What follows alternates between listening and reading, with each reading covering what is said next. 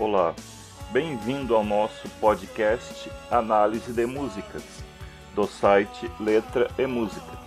Nós trazemos análises e curiosidades de músicas nacionais e internacionais que estiveram em evidência nas paradas de sucesso, bem como informação sobre cultura pop em geral.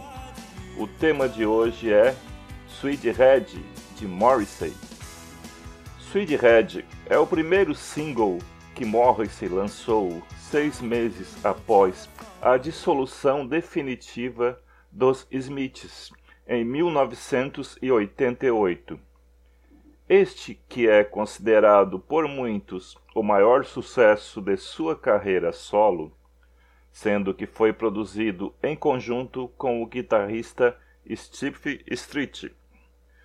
Muitos confundem essa música com uma obra da discografia dos Smiths, devido à sua sonoridade, muito semelhante ao que foi produzido por essa banda, aproximando muito o início da carreira solo de Morrissey ao final de carreira dos Smiths.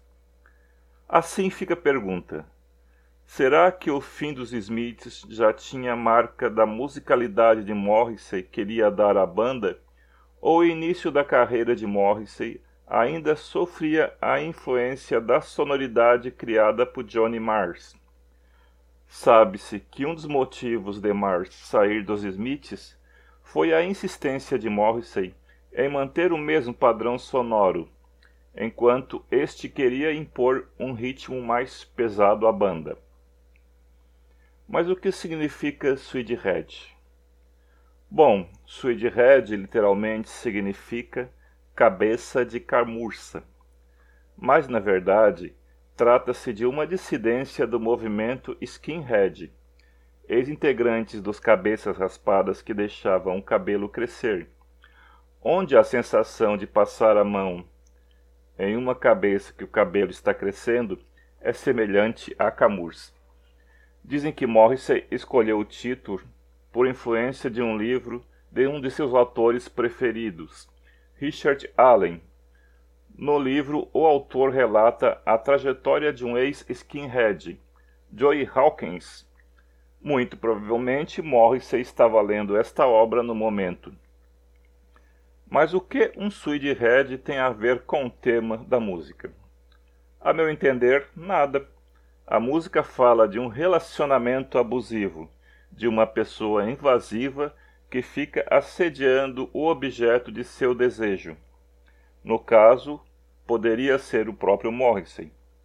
Em entrevista posterior, o autor disse que a obra lhe parecia bastante fraca e que apenas gostava do título do livro. Existe a possibilidade de o tema da música ter sido inspirado em algum trecho da obra mas isso parece pouco provável. Ao que parece, Morrissey está mandando um recado para alguém.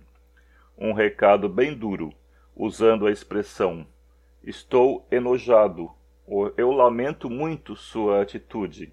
I'm so sorry, como fica repetindo várias vezes durante a música. No final, Morrissey reduz a conversa à expressão fomos bom de cama, ou tivemos uma boa transa, numa interpretação livre da frase utilizada no final. Recomendação de livro. Parte de nossa análise foi baseada no livro Mosipédia, de Simon Goddard, uma obra muito ilustrativa sobre a carreira de Morrissey, disposta em forma de dicionário. Espero que você tenha gostado de nossa análise de hoje. Se inscreva no canal e dê seu joinha, para que mais pessoas tenham acesso a essas informações. Veja mais informações sobre músicas e intérpretes em nosso site. O endereço está na descrição do vídeo. Também gostaríamos de ouvir o seu comentário. E o que você acha da música de hoje? Fique à vontade para comentar e deixar sua opinião. Sentiremos-nos honrados com a sua participação. Não deixe também de conferir os links dos nossos anunciantes no final. Dieta do 21 dias, um método seguro de emagrecimento e Loto Fácil Expert Profissional, um método eficiente de obter acertos na loteria. Fique com Deus e bye bye.